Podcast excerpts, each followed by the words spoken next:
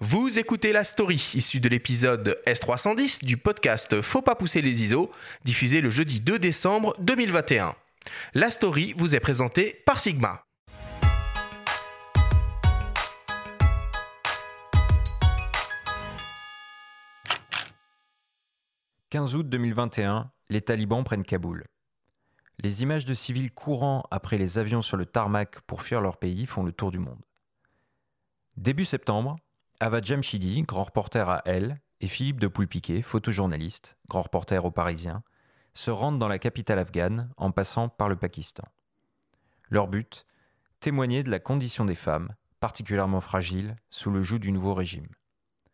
Un sujet de premier plan pour le magazine Elle, comme le souligne Véronique Philippona, la directrice. Je pense que c'est très important euh, d'informer, d'alerter, d'enquêter. Et donc, quand Ava euh, Jamshidi et Philippe de Poulpiquet m'ont proposé de partir à Kaboul juste après, effectivement, l'arrivée des talibans, c'était important parce que les droits des femmes sont mis à mal dans ce pays et que donc, du coup, euh, magazine féminin engagé, on se devait d'être à leur côté. En plus du reportage publié dans le journal, une exposition est actuellement visible à Paris, en plein air, sur les Champs-Élysées tandis que les Afghanes, elles, doivent se cacher désormais. Ce qui m'a marqué en arrivant à Kaboul, c'est que ces femmes, on ne les voit pas. Ou alors on voit quelques silhouettes, on voit des burqas. Et euh, je voulais dépasser les clichés euh, qu'on peut voir de ces femmes euh, dans la rue et les montrer vraiment à visage découvert, en allant les rencontrer et montrer leur quotidien, savoir ce qu'elles vivaient. Elles apparaissent en effet à visage découvert sur les portraits signés Philippe de Poulpiquet une volonté de leur part et un acte de résistance, selon la journaliste Ava Jamshidi. Ce qui nous a étonné, c'est qu'on leur a souvent proposé euh, des astuces et, des subterfuges pour masquer un peu leur, euh, leur visage. Et ce qu'elles nous ont répondu, elles, eh bien, c'était qu'elles ne voulaient pas qu'on les efface, parce qu'elles considéraient que les effacer, pour nous, euh, médias français, reviendrait à faire exactement la même chose euh, que leur imposaient les, talibans. Donc ça, ça a été vraiment quelque chose qui était à la fois un peu douloureux parce que c'est une grosse responsabilité que de décider de, montrer leur visage et en même temps euh, une forme d'étonnement presque devant tant de, courage et, d'audace de la part de, de six jeunes femmes. Les talibans interdisant toute forme de représentation féminine, les deux reporters ont souvent rencontré les jeunes femmes dans de discrets salons de beauté où elles se retrouvent et tombent leur niqab. Moi, je suis parti dans l'idée de faire des portraits d'elles comme je peux faire des portraits à Paris pour justement euh, dépasser ces clichés qu'on avait d'elles. Et le fait de venir avec un réflecteur, de les éclairer, de faire des photographies comme je peux les faire en studio, elles se sont senties considérées et ça a été plutôt un atout, puisqu'elles étaient vraiment euh, flattées, quelque part, d'être euh, d'être prises en photo. Ça allait être dans, dans, un magazine féminin, le L, ensuite à Paris. Aujourd'hui, cette exposition. Le, courant est bien passé elles ont été vraiment flattées d'être prises en photo. On a pris le temps, on les a suivies. Étant un homme, ça ça n'a pas gêné plus que ça et c'était c'était une manière de pour elle voilà d'être mise en valeur. Parmi toutes les photos qu'il a prises, il y en a une qui le touche particulièrement et qui résume, à ses yeux, le quotidien de ces femmes afghanes. La photo qui me tient à cœur, c'est euh, une des photos au tout début de l'exposition. C'est Malala, elle a 23 ans, elle est infirmière et elle se dévoile. On peut distinguer déjà ses cernes, également euh, sur, son front une trace de son niqab, puisque toute la journée elle est enfermée dans ce, vêtement qui la couvre entièrement et ces cernes qui représentent, euh, qui montrent que ces femmes sont fatiguées.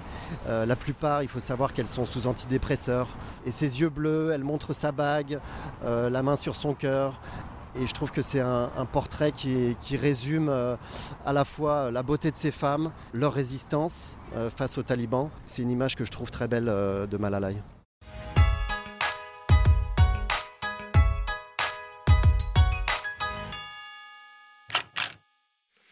Dis-moi Benjamin, cette semaine, il y a une autre femme afghane célèbre par ailleurs dans le monde entier qui fait l'actualité.